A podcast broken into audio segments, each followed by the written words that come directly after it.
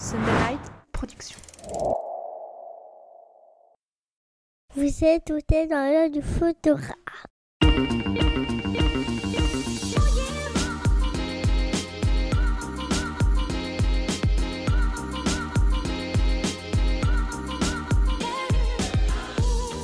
Bienvenue dans ce podcast par un photographe sur un vidéaste pour les photographes. Je suis Julien Pasternak et aujourd'hui, je vous emmène dans l'œil de Mathias Calem.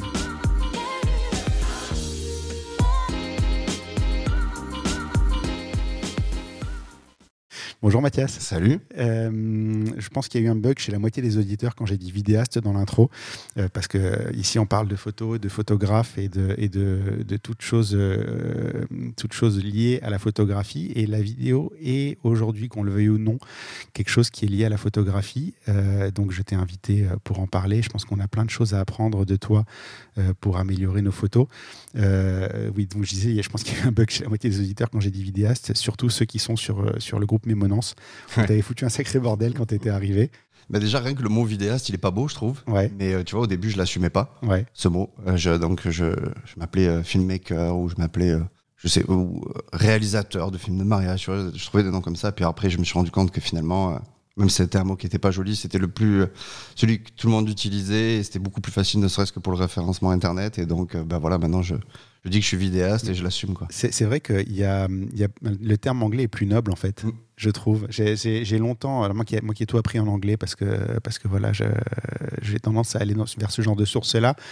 Et pendant longtemps, justement, je me demandais comment on appelait les mecs qui faisaient des vidéos Carrément. et j'arrivais pas à mettre de nom dessus. Et c'est vrai que vidéaste n'est pas un beau terme du tout, mais, euh, mais qu'effectivement, euh, c'est peut-être celui qui résume le, le mieux dans l'esprit euh, du grand public. en Ouais, fait. c'est ça. Puis ça, en fait, ce qu'il y a, c'est qu'initialement, ça fait vidéaste. On pense de suite vidéaste amateur. Ouais. Après, maintenant, vidéaste, c'est peut-être plus.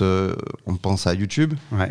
YouTubeur, vidéaste, YouTubeur. Donc voilà. Mais bon, écoute, c'est comme ça.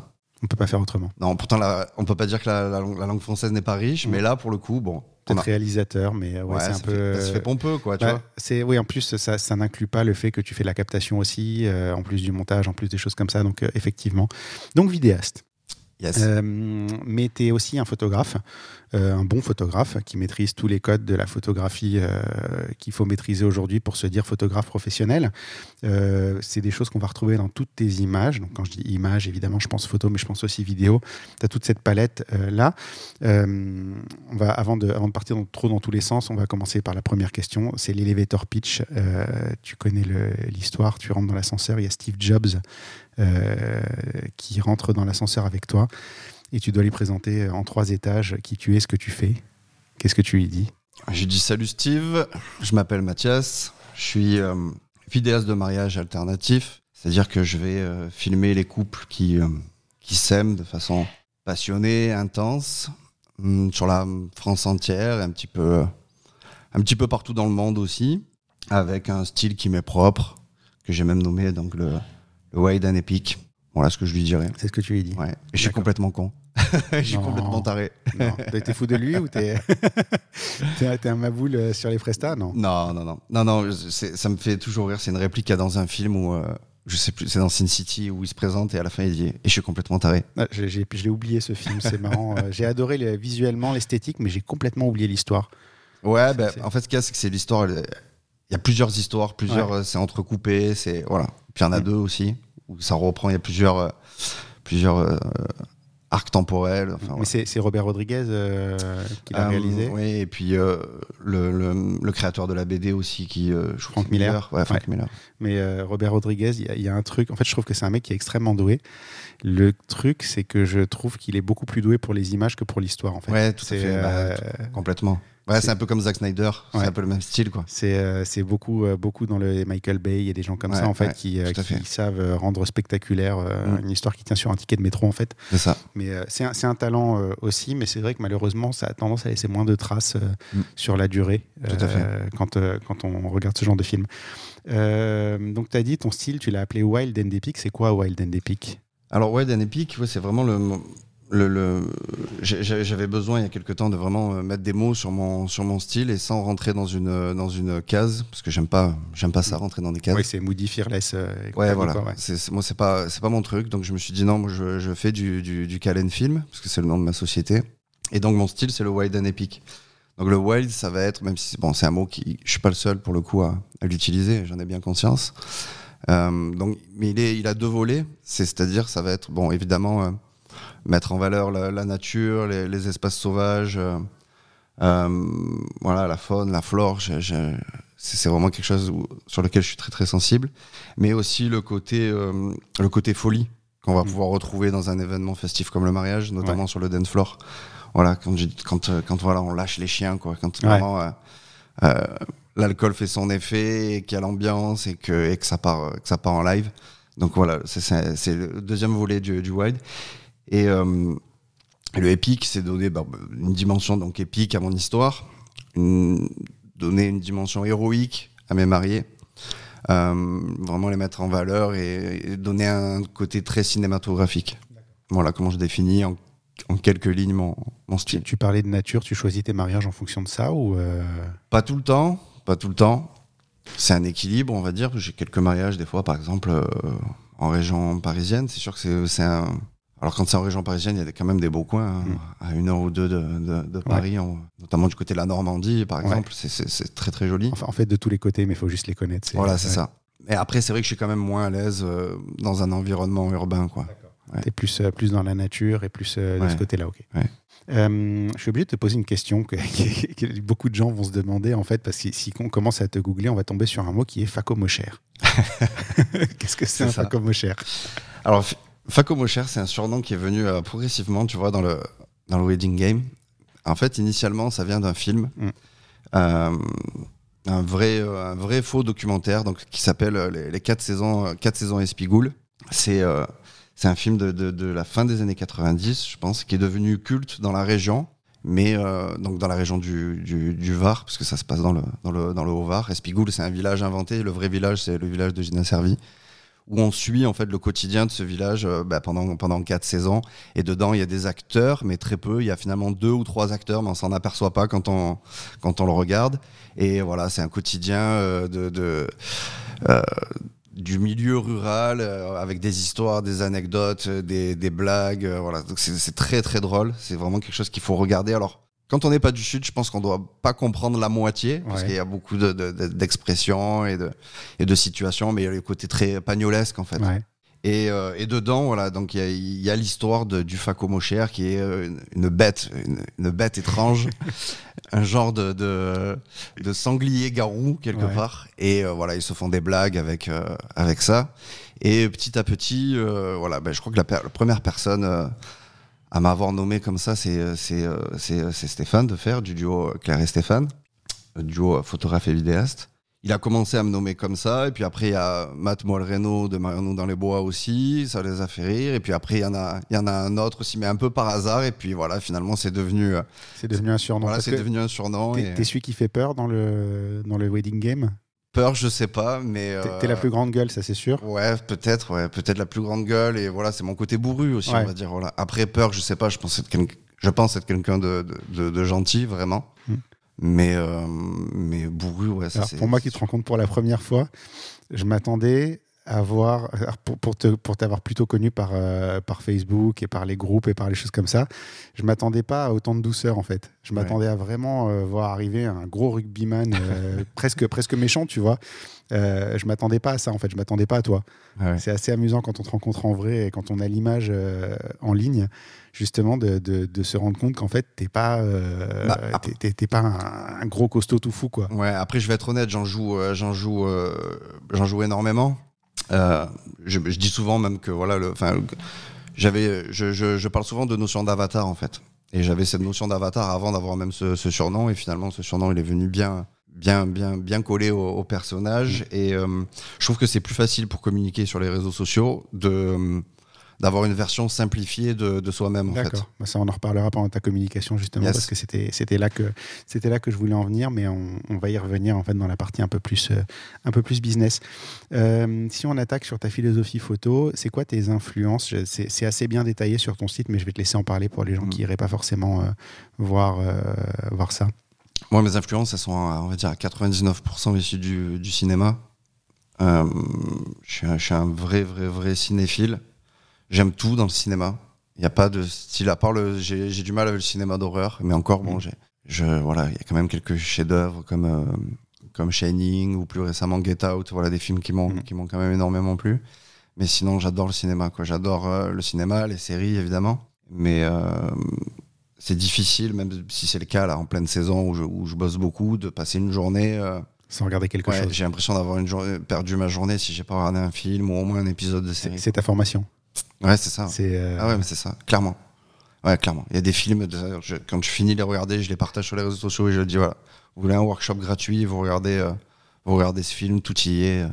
C'est rigolo, j'ai fait une formation il n'y a pas longtemps où justement se balancer des films à regarder pour justement analyser la lumière et se dire qu'il y avait des choses qu'on pouvait tout à fait apprendre Mm.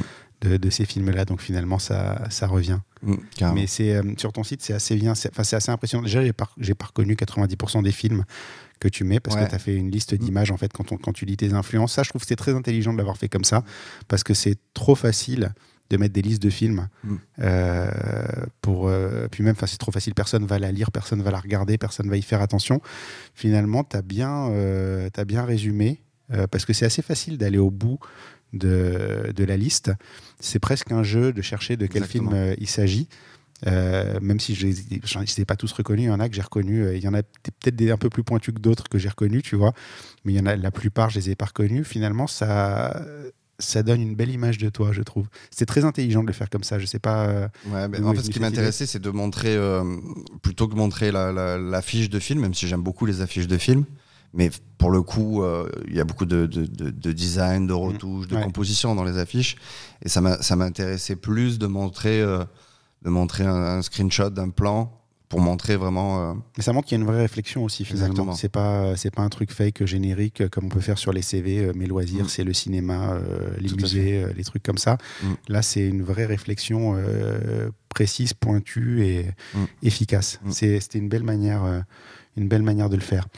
Si je te demande ce qui te fait déclencher, c'est quoi qui fait que tu vas décider, alors dans, ton cas, plus de faire une séquence d'images, qu'est-ce qui va attirer ton œil, qu'est-ce qui va attirer ta caméra et qui va faire que tu vas décider d'appuyer sur, ce bouton à ce moment-là, sachant qu'en plus, toi, tu crées euh, des gros, gros fichiers. Je pense que ça doit faire des, gros volumes de données à la fin et peut-être tu dois faire un petit peu plus attention qu'un photographe euh, à ce que tu filmes.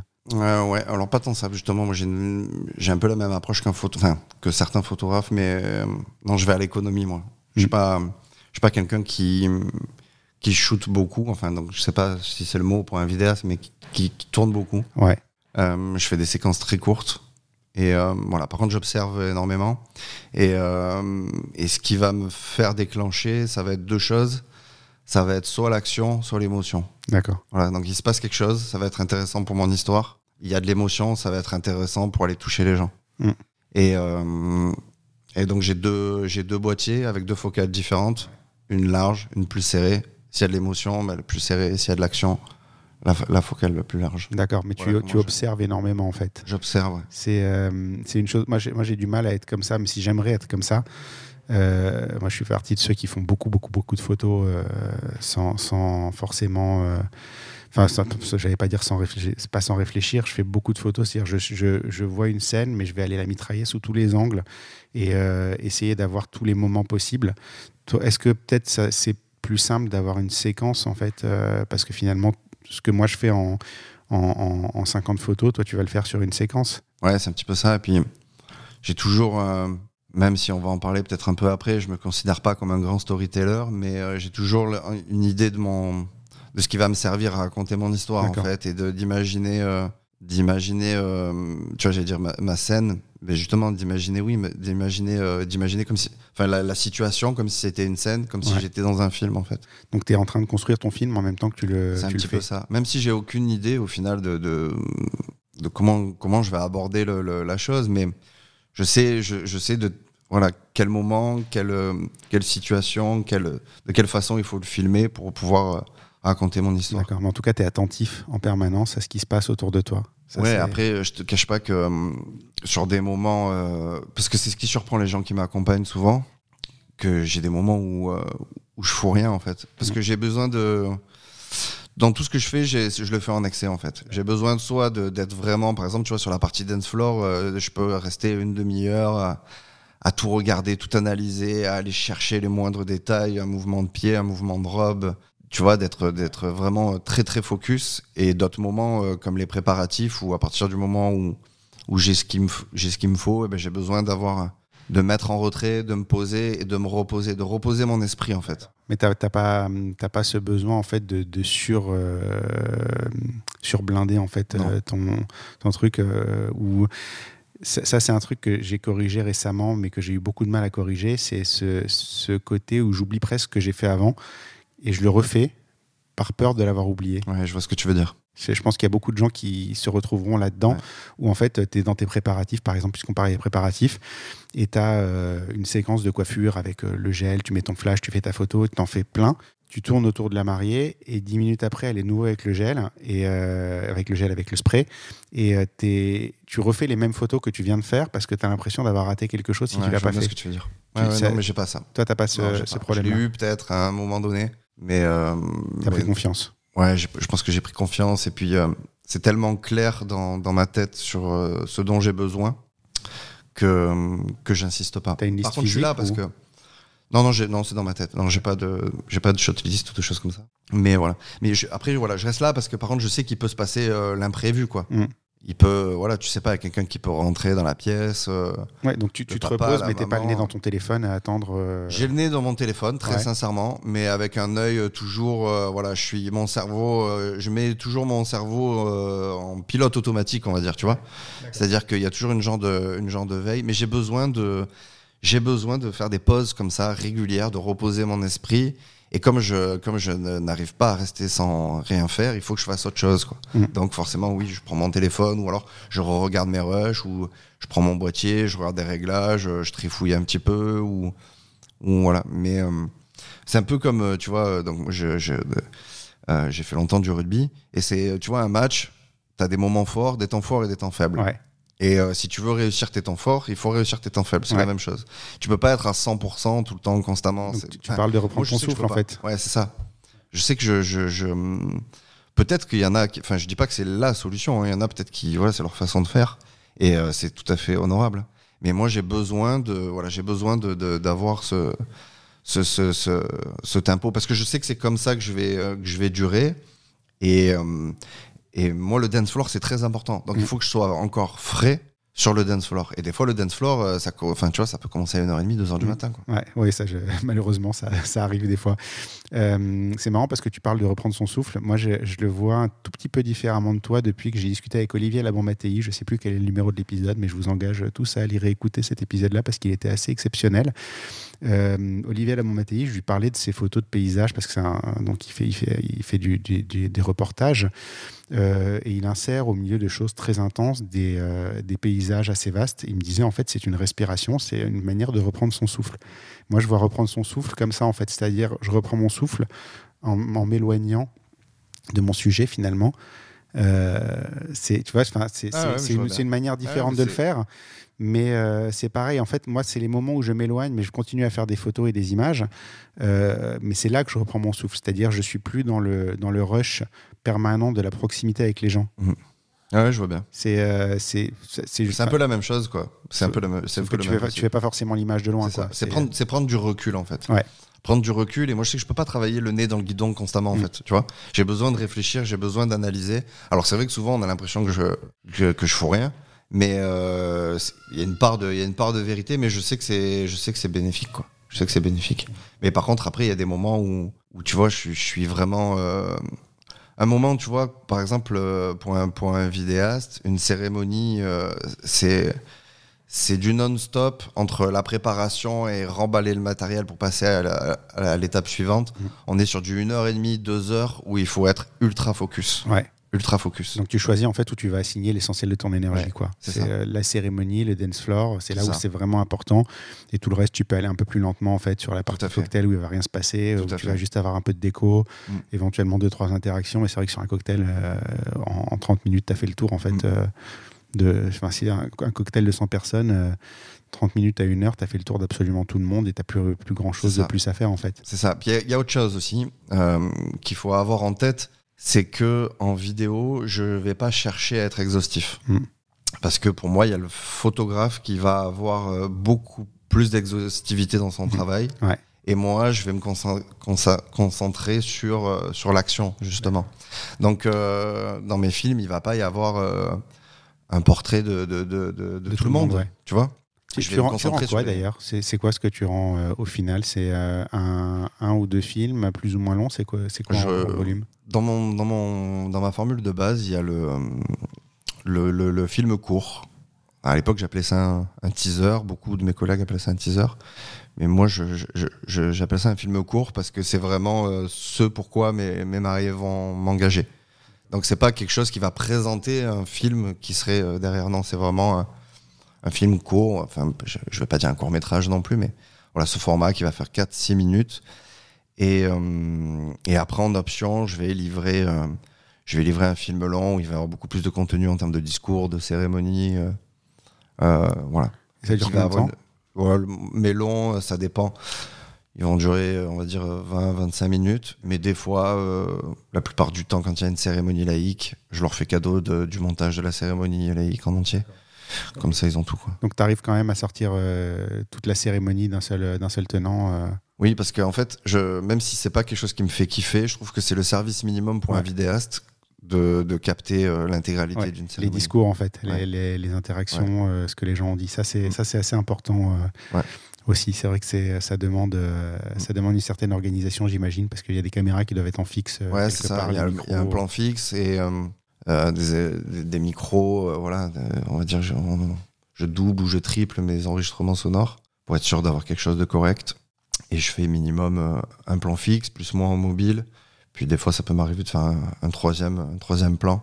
C'est ton exhaustivité à toi en fait. C'est ça. C'est euh, le photographe, il doit être exhaustif sur les gens qui sont euh, présents. Toi, tu dois être exhaustif sur cette partie-là de, de la journée. Parce que ça, le photographe, il peut pas restituer un, un discours. Quoi. Ouais. Il va restituer l'émotion que le discours il va provoquer, mais il va pas le, le, le, le Il contenu. va pas le voilà. capturer, ouais, il va Mm. pas capturer le contenu, ou alors il faut qu'il photographie la feuille euh, Ouais, c'est ça, du mais ça, discours, mais ça euh, n'a pas d'intérêt. c'est- quoi. c'est ça, ça, ça, ça- on atteint vite des limites. Euh, tu mentionnais tout à l'heure le storytelling. Mm. Et euh, un- je crois c'est une discussion, je crois qu'on a déjà eu une fois sur Clubhouse, toi et moi. Ouais. Euh, en tant que photographe, euh, on peut facilement, facilement, on peut, on peut le faire. On peut se reposer sur des images individuelles sans trop s'inquiéter finalement euh, du storytelling, Mhm. euh, même si c'est pas quelque chose que je recommanderais de faire forcément, parce que c'est, je pense que c'est une évolution qu'il faut avoir. Ça passe en tout cas euh, dans, dans la plupart des cas, dans une grande partie des cas. Euh, toi, je pense que ce que tu rends en dépend. Et quand je l'ai abordé, quand j'ai créé cette question, quand j'ai, quand j'ai pensé à cette question, euh, j'avais l'impression que ça complexifiait un petit peu la chose. Et un jour, on avait eu cette discussion, toi et moi, où tu disais que toi, tu avais l'impression que ça te simplifiait la vie par rapport à la photo, d'avoir du storytelling à faire. Ouais, parce que, en fait, ce que je trouve complexe, moi, en photo, c'est que une photo doit raconter une histoire quelque part. Mm. Et ça, je trouve ça très, très difficile. Très, très difficile. Euh, enfin, quand je dis doit, c'est pas, pas obligatoire. Il peut y avoir juste, voilà, euh, une émotion dans une Mm. photo. Mais il faut qu'elle se suffise à elle-même. quoi. Voilà. Mais quand vraiment on se dit, voilà, je veux raconter une histoire en photo, sur une seule photo, waouh, chapeau, quoi. Mm. Chapeau. Je trouve ça vraiment, vraiment, vraiment complexe. Alors qu'en qu'en vidéo, ben, finalement, nous, on a. euh, ben, moi, je vais avoir entre 4 et 6 minutes pour, pour la raconter, l'histoire. Alors, forcément, ça va englober toute une journée. Mais je vais me reposer là-dessus, quoi. Je vais me reposer là-dessus. Je vais me dire, si ce plan, il raconte pas grand-chose, enfin, il raconte une infime partie de, de, de, de l'histoire, ça va me suffire. Et c'est aussi un petit peu ce qu'il faut faire, puisque faut pas, faut pas oublier que dans mes images, dans mes films, un plan, il va durer entre une, voire moins, mais une et trois, quatre secondes. Alors qu'une photo, on peut prendre 10, 15, une minute à la regarder et, à, et à la lire. Ouais. Donc, c'est ça qui va, pour moi, la, la, la, la différence fondamentale entre la photo et la vidéo, c'est ici.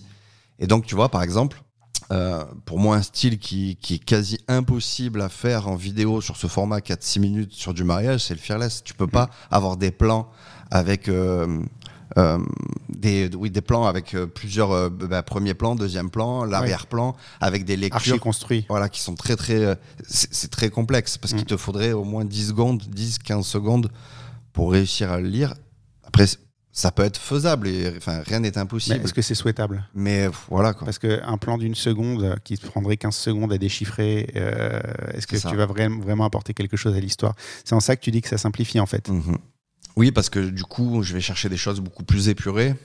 Euh, parce, que, parce que, tes plans sont quand même super propres. Faut, faut aussi. Euh, ouais. Faut aussi être honnête. Enfin, tes, tes, tes plans, il n'y a jamais une tête qui dépasse, il n'y a jamais un bras qui dépasse d'une tête, il n'y a jamais euh, ces ouais, choses-là. J'essaie. Alors après, nous, la difficulté aussi qu'on a, c'est euh, c'est le format. Mm. Parce que dans un format, format étroit, du 2.35.1 ou du 16 neuvième, euh, où donc il faut faire attention de justement pas couper les mains, pas couper les, pas couper les têtes. Alors après, il faut que ça soit une règle générale, enfin une règle, mais euh, faut pas que ça devienne une obsession parce que euh, quand on s'amuse à regarder le ciné, euh, bah il y a des mains coupées euh, chez Chez Tarantino ou chez Kubrick hein, et des horizons penchés chez Terrence Malick. on, trouve plus souvent des hori- on trouve plus souvent des horizons penchés que des horizons Oui. droits chez lui. Ce qui donne le caractère, c'est aussi les défauts. Exactement. Mais, euh, mais voilà, faut faire attention au, au cadre et du coup à la focale qui est, euh, qui est utilisée. Par exemple, euh, au début, tu vois, je- je- j'ai fait du mimétisme euh, du- de- des photographes en utilisant beaucoup le, le- du 35 mm. Ouais. Et, euh, et puis je me rends compte qu'avec le- avec mon format, ça, ça allait pas parce que je, je, je taillais trop dans mon image Mm. et qu'il fallait euh, une focale euh, beaucoup plus large. Quoi, tu Bah. C'est-à-dire que déjà, comme de base, tu enlèves le haut et le bas de l'image, finalement, ça équivaut à un 35 mm, c'est juste un peu plus large, quoi. Ouais, ouais, voilà. Donc- Rien que ça, déjà. euh, Donc soit il faut se reculer, mais bon, des fois on est dans des environnements qui sont quand même euh, super euh, super étroits, Mm. ou soit il faut changer de focale. Donc euh, t'as changé de focale. donc j'ai changé de focale. Là, je mets actuellement sur ma focale large, c'est un tu vois un 15 mm qui avec un petit crop factor selon le mode avec lequel je, je tourne va me donner l'équivalent de je sais pas peut-être un quelque chose entre 20 et 25 mm quoi. Et du coup je suis beaucoup plus à l'aise là-dessus.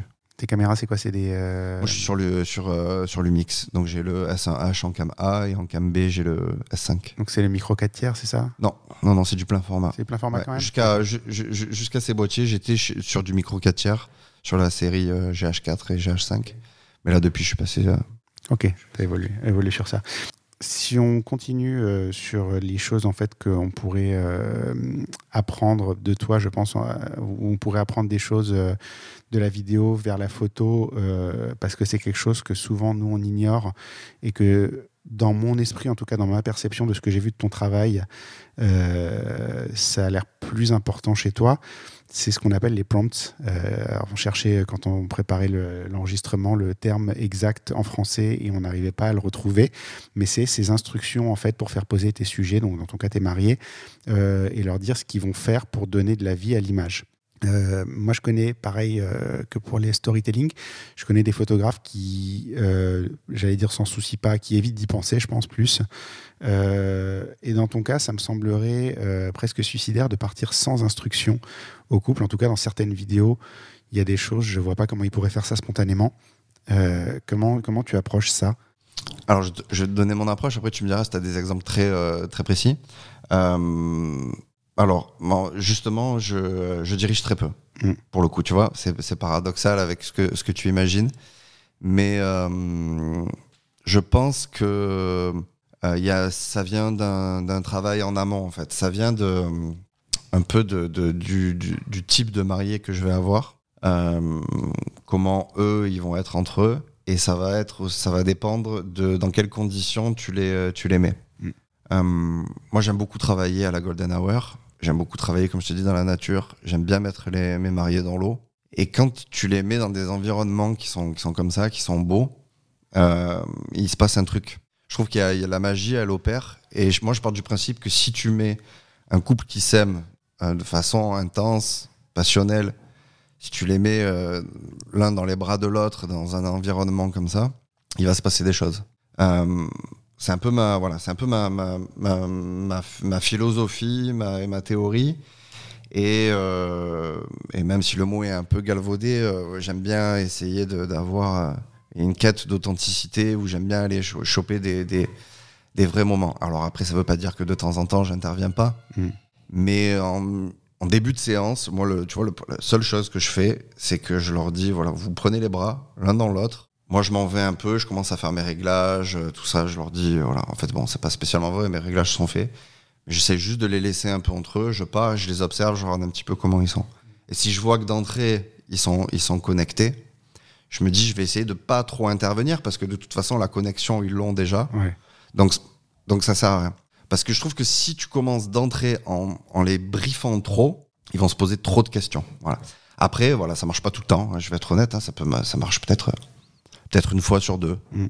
Et, euh, et puis après, il faut les aider, il faut les accompagner et justement essayer de créer un petit peu les, les, les interactions. Mais ce qui est important pour moi en vidéo, c'est de surtout ne jamais les faire poser. Quoi. Je peux pas leur dire mets ta main comme ça, euh, parce qu'ils incline-toi bougent plus, en fait. Et voilà, ils bougent plus. Ouais. Donc, euh, donc voilà, ça va être, ça va être juste euh, des, des, euh, des, des petits jeux, des, voilà, des, petits, euh, des, des choses simples. hein. C'est- lié à ta personnalité, tu penses aussi? C'est le fait d'arriver à les mettre à l'aise euh, en amont? Ouais, je pense aussi. Je pense, je pense aussi, je pense que c'est important. Alors c'est pour ça aussi que je donne beaucoup de moi sur les réseaux, enfin beaucoup de moi, beaucoup de mon avatar du Ouais. coup sur les réseaux sociaux pour euh, pour qu'ils aient l'impression en fait quand ils me voient en vrai de de, de me peuvent se connaître. lâcher, quoi. Ouais, voilà, de me connaître euh, un minimum quoi, Mm. comme s'ils m'avaient déjà vu euh, plus ou moins quoi. D'accord. Donc, Voilà. euh, quelque part, en fait, c'est une autorisation euh, à se comporter euh, comme tu attends qu'ils se comportent. En fait, tu, les, tu, les, tu, les, tu leur valides euh, cette autorisation de s'amuser finalement. C'est un peu ça. D'accord. Mais voilà, je reviens vraiment au moment aussi, euh, tu vois, euh, donc la Golden Hour, j'aime bien pour, bon déjà parce que j'aime bien le rendu, même si je suis loin d'être le seul et, et puis, mais voilà, ça fait partie intégrante de mon style. Mais euh, j'ai remarqué qu'en fait, les gens quand ils promènent, même quand ils voyagent, quand ils promènent dans la nature, si ce sont pas des amoureux de l'image, ils sont rarement euh, dans les beaux endroits à ce moment-là. Ouais. parce que c'est le moment où bah, finalement ils ont quand tu pars enfin moi le premier hein, quand je pars euh, quand je pars avec ma femme et, mes- et mon gosse euh, promener euh, bah, on y va soit le- en fin de matinée soit en début d'après-midi et puis euh, le soir tu rentres à la maison quoi. Et donc finalement les couchers de soleil cette belle lumière ils la voient pas souvent. Donc quand tu les mets euh, dans, un bel endroit avec cette belle lumière en plus c'est souvent en mariage après le vin d'honneur où ils ont bu quelques coupes de champagne bah, ils sont bien quoi. Ils sont bien, c'est leur moment eux. La lumière, elle les enveloppe. Il y y a quelque chose, voilà, il y a une magie qui opère. Et, c'est- et sou- voilà. C'est de, la- de stratégie quelque part. Voilà, en fait. c'est- un petit peu ça. D'accord. Ouais. Oui, c'est vrai que tu disais ça. Moi, je vois, je vois tout à fait les, les quelques fois où mes couples ont voulu euh, choisir l'endroit où on allait faire leur photo de couple et où tu arrives à un endroit, tu as envie de te flinguer parce Voilà, que c'est ça. euh, ils n'ont pas conscience euh, de, de ce qu'ils te demandent de faire en fait. Où tu arrives, tu as des poubelles en, en arrière-plan et des Mm. choses dégueulasses et, euh, et débrouille-toi avec ça. Et c'est là que toi, tu dois prendre en fait tes responsabilités et les amener au bon endroit au bon moment. Mm. Ouais, c'est ça. Et puis après, il y en a qui sont qui sont plutôt euh, bons là-dessus. Tu vois, peut-être qu'après justement on parlera on parlera d'Alison. Mm. Je sais qu'Alison, elle, elle peut se retrouver euh, dans, dans- dans un placard à balai. Elle arrivera à trouver des trucs euh, saugrenus, des angles, des perspectives, des lignes euh, en milieu urbain ou peu importe. Tu vois, elle va, elle va réussir à, Mais elle est très débrouille aussi euh, là-dessus. Ouais, elle va réussir, tu vois, à tirer profit de, de ça. Mais euh, alors que moi non, je vais être, je vais être, euh, je vais être plutôt, euh, plutôt paumé dans ce genre de- de- d'environnement et euh, et aussi dans un dans un contexte où la lumière ne me correspond pas. Ouais. Et là, je vais me sentir un peu démuni. Tu vois, si j'ai une lumière plate, alors au début, voilà, comme tout le monde, quand euh, quand j'ai commencé, quand c'était nuageux, je me dis, ah, c'est bien, il n'y a Ouais. pas les ombres sous les yeux, c'est facile, la lumière, elle bouge pas, tout ça, c'est génial. Mais en fait, non, il se passe rien. Il se passe rien, t'arrives pas à jouer avec la lumière et. C'est- amusant parce que le jour en fait où tu commences à photographier avec la lumière, tu deviens paumé totalement le jour où tu as une lumière ouais, plate. c'est ça. euh, moi je suis en ce moment, je suis là-dedans pareil et je suis complètement perdu dès que euh, Mm. Dès qu'il fait gris, ce qui est cette année est quand même très con parce qu'on a quand même eu euh, une météo de merde à peu près Mm. tout l'été quoi. Mm. Euh, mais c'est vrai que dès que tu as plus de soleil en fait, tu te retrouves un peu euh, un peu démuni, tu as l'impression de faire fait. que des machins qui n'ont aucune aucune profondeur en fait. Mm. C'est assez assez dingue. Donc voilà, donc si si tu veux, c'est plus. voilà, j'ai pas de, de, de, grand, de, de, de, de grande stratégie à donner, mais plus voilà, bien conditionner, bien travailler la lumière, et puis, euh, et puis aussi à avoir les bons clients, hein, tout Ouais. simplement. Je pense qu'on en parlera, on en parlera après. Mais euh, je pense que c'est ça aussi. qui Ouais, est- quand, tu, quand te trompes euh, de client, c'est vrai que ça peut être très très dur Ouais. euh, derrière euh, de rattraper. Quand, t'es- quand toi tu es un peu délire et que tu as des mecs complètement coincés en face de toi ou inversement, quand toi tu es un petit peu coincé et que tu as des gens qui partent dans tous les sens devant toi, c'est peut-être le déséquilibre qui fait que c'est compliqué de faire des photos comme ça à ce moment-là. On va parler musique aussi, parce que c'est euh, aujourd'hui. Alors, on- ça paraît bizarre de parler musique en fait euh, quand on parle de photos, mais euh, bah, les avancées techniques font qu'aujourd'hui, ça devient euh, très facile de faire des diaporamas euh, et ça va devenir, je pense, dans les deux ans qui viennent, pratiquement une attente des clients en fait, parce que tout le monde en fait aujourd'hui. C'est beaucoup simplifié. Par contre, faire bien un diaporama, je trouve ça plus compliqué. C'est-à-dire que c'est. alors, quand, quand tu pars sur le storytelling, justement, comme on en parlait, c'est relativement simple quand tu es à l'aise avec ça de créer une histoire avec tes images. Par contre, c'est beaucoup plus compliqué quand tu n'as pas cette habitude-là de trouver par exemple une musique qui correspond parce que bon, euh, tu vas sur PicTime, euh, les musiques euh, qu'ils ont choisies, qui sont disponibles par défaut, sont assez standards, assez bateaux et finalement pas un grand intérêt. Toi, tu as un vrai talent par rapport à, à ces choix de musique et par rapport au rythme que tu donnes à tes vidéos. Ça c'est ça se voit sur la vidéo de présentation de ton site. Euh, j'étais scotché quand je suis tombé dessus. Euh, J'avais adoré, alors on parlait d'Alison tout à l'heure, donc Alison Boons qui a fait une formation en décembre ou janvier euh, de cette année et dont a réalisé le film où la musique était, mais tu pouvais pas tomber plus pile sur, sur, sur une musique pour elle que cette musique-là. Euh, déjà, comment, comment est-ce que tu trouves ces musiques-là? Alors là, pour le coup, c'est même un, un remix parce qu'en fait, j'ai pris l'instrumental d'une chanson et Mm. les paroles d'une autre. ah, Donc, Et, tu as euh, carrément euh, recréé, tu as fait le DJ. Ouais, j'ai fait, j'ai fait, le- j'ai fait le DJ. Bon, à l'arrache, comme euh, j'ai un côté très, euh, très à l'arrache. que hein. Ouais, je hein. sais que ça s'entend pas, ça s'entend pas forcément. Je pense que, je pense qu'un un vrai DJ, un ingé son, il, il- il- juste avant d'oublier, parce qu'on parle de la vidéo d'Alison, Ouais. il y a des références ultra discrètes et ultra pointues, genre à Street Fighter, Ouais. il y a des jeux vidéo, il y a des trucs comme ça, moi qui m'ont tué euh, quand j'ai vu cette vidéo, c'était vraiment mais, une vraie claque quoi. Bah, Alice est une geek, alors je sais qu'elle aime bien, qu'elle aime bien tous ces, euh, tout ce côté euh, visuel des années 90. euh, donc voilà, j'ai- j'avais, j'avais envie de, de, de- Ah, tu y de faire des fond, petits, quoi. Ouais, des petits clins d'œil. Et puis tu vois, pour la musique, bah, c'est tout simple. Je, je crois que j'ai tapé, euh, euh, je crois que j'ai, tapé euh, Bounce ou Making Bounce, et il y avait une chanson qui s'appelait Making Bounce. Donc euh, bon, je me suis dit, Ouais, je ça vais t'est pas tombé passer à côté. ouais. Après, là, je crois que l'instru me, me plaisait pas, ou je me suis dit bon. Bon, j'ai- j'ai j'ai trouvé autre chose. Je me suis dit, bon, on va voir si c'est la même, la même tonalité et si, si ça match. Et puis j'ai vu que ça matchait et voilà, j'ai fait, j'ai fait un petit, un petit remix et voilà, j'ai mélangé, j'ai gardé des- quelques paroles de la chanson initiale et puis, euh, puis j'ai envoyé ça et, et, euh, et puis voilà, il y a eu deux, ouais, quelques petits clins d'œil aussi à des, des private jokes, à, à des, des, des petits trucs rigolos qui se sont passés pendant le.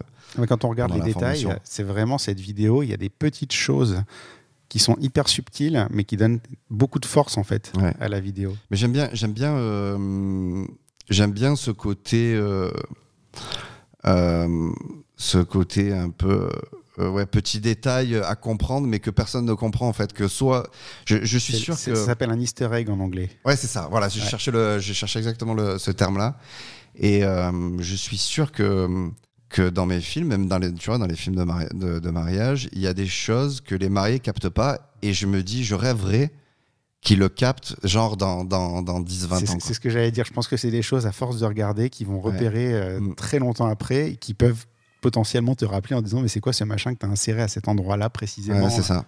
Par exemple, tu vois, j'ai le, j'ai un- là j'ai une idée, euh, j'ai un exemple très précis d'un d'un film. Donc le film c'est c'est Legends. Donc c'est c'est le premier film que j'ai que j'ai fait euh, sous l'entité euh, Calen Film et qui a vraiment posé les bases de, de mon style, même si euh, même si au final il y a des codes. euh, il y a, des, codes de mon style qui n'y sont pas du tout, mais, qui est quand même assez représentatif. Et euh, donc c'est Legends, c'est Claire et, Claire et Amaury.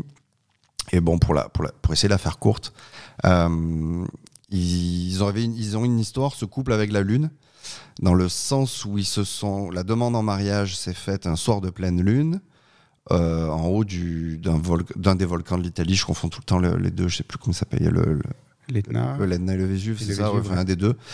Et euh, il lui a offert la bague de fiançailles qui était une pierre de lune. Et ils se sont mariés un soir de pleine lune. Et donc dans le film, le premier plan, c'est un gros plan sur, euh, sur, la, sur la bague de fiançailles. Et le dernier plan, c'est un plan de, de la lune. Donc tu vois, ce genre de, de, petits, de, petits- voilà, de petits détails que j'aime bien. Et je sais pas si l'on si l'on capté ça, tu vois, le premier plan. T'as et- pas inséré un loup-garou en passant? J'aurais pu. Non, enfin, comme au cher Ça directement. aurait été drôle. Et, euh, et donc voilà, tu vois. Donc je sais pas si c'est euh, si c'est quelque chose qu'ils ont qu'ils ont qu'ils ont capté, mais je, je me dis j'espère qu'ils l'ont pas capté Mm. et qu'ils le capteront dans, oui, dans, un jour. dans quelques années. D'accord, c'est les petits détails. Ouais. Euh, pour en revenir à la musique, c'était, c'est quoi justement ton conseil pour choisir la bonne musique dans la bonne situation? Parce que c'est, pour moi, c'est un des trucs les plus durs en fait. C'est-à-dire que j'ai l'impression que je passe plus de temps à chercher, à trouver Ouais. une musique qu'à faire euh, la sélection des photos. Ouais. Alors pour moi, dans le, quand, quand tu es, vidéaste ou que tu es photographe et que tu veux faire un, diapo, euh, c'est le plus important en fait. Le choix de la musique, surtout sur des formats courts comme ça. Y a, voilà. C'est, ça me rappelle un truc. Une fois, j'avais fait un- une vidéo et j'avais eu un problème euh, de captation du son. En fait, c'était, sur un salon, on captait euh, des conférences en live. Et euh, un- le premier mec qui est passé, en fait, à, à- à dérégler mon micro et à, à monter le gain. Donc, tu, tu sais ce que ça fait, hein, ça, ça coupe sans arrêt. Et euh, j'avais appris à cette occasion qu'en fait, euh, une bonne image et un mauvais son, c'était beaucoup moins bien qu'une mauvaise image et un bon Ouais, son. carrément. Ça, ça change ouais. tout. Ouais. Et c'est ce que tu es en train de dire, Ah en fait. c'est sûr, c'est sûr. Et donc, euh, le premier conseil que j'ai à donner, bah, c'est déjà, bah, c'est encore une fois, c'est toujours la même chose. Il faut regarder beaucoup de films, il faut regarder beaucoup de séries. Et dès qu'il y a un truc qui te dit, tiens, c'est pas mal, un petit coup de Shazam, et tu le mets dans une playlist. Et après, il y a des, des outils qui sont aussi géniaux, même si on commence à tourner en, en tourner en rang, mais euh, les music bed, ou voilà, c'est des plateformes de, Ouais. de, de, de musique que tu peux acheter, que tu peux utiliser, qui, qui, qui sont vraiment euh, dédiés, euh, dédiés à ça.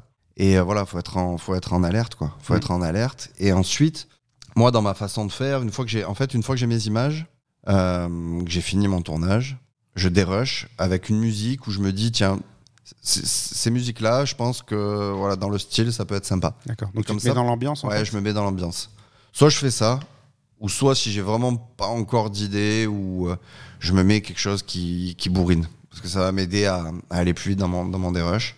Euh, mais euh, j'aime quand même essayer de me dire, voilà, peut-être euh, peut-être voilà, ce style de musique, ça peut le faire. Et après, je vais chercher ben, justement dans mes playlists, euh, que ce soit sur les plateformes ou sur mes playlists perso, ce qui pourrait, ce qui pourrait, ce qui pourrait coller. Et à la fin, quand j'ai fini mon dérush, quand j'ai toutes mes images, je me dis voilà quel angle je veux trouver, qu'est-ce que je veux raconter comme histoire, sur quelle quelle énergie je veux je veux apporter. Et, et mon film, il commence un peu à se construire dans mon esprit.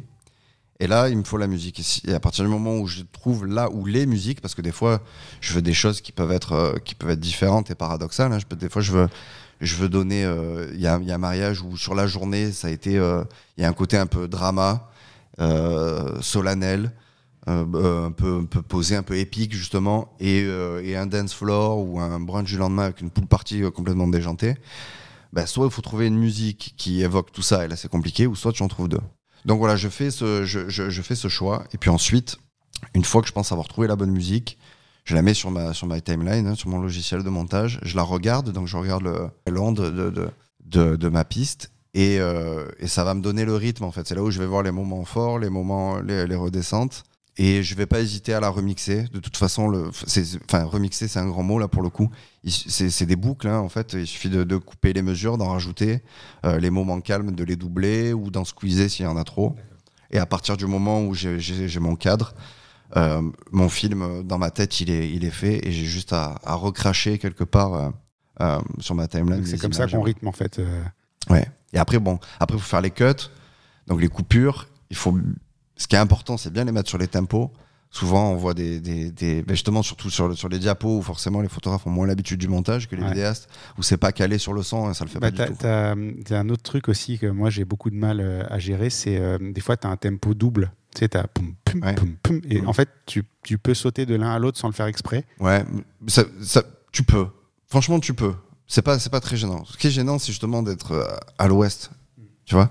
Mais tu peux justement gérer sur les contretemps parce que ça te permet de faire, euh, de, de- justement de faire autre chose. En fait, Ouais. Bah, en fait c'est oui, ça te permet de casser aussi un peu le rythme. Ouais, il faut voilà. le faire intentionnellement par contre. Exactement. Euh, parce que des fois tu, tu le fais, tu es dans ton truc et puis tu, tu montes sur un temps et après tu montes sur le contre-temps, tu l'as pas fait exprès, Mm. Ça t'a totalement décalé ton film. Mm. Et ça par contre c'est un peu compliqué à rattraper après coup. c'est ça, C'est, euh, ça. Voilà. c'est, intéressant. euh, il faut voir, être vigilant à la musique, écouter ce qui se passe. Des fois, surtout, euh, surtout sur les musiques, euh, sur les musiques électro, quand des fois il y, a des- il y, a des- il y a des petits sons euh, qui sont rajoutés, il y, a des- il y a des choses sur lesquelles tu peux, tu peux t'amuser.